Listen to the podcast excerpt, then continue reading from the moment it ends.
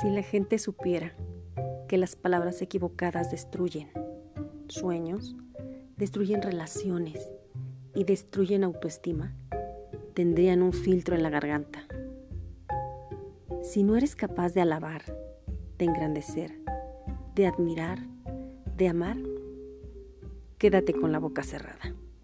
De autor desconocido.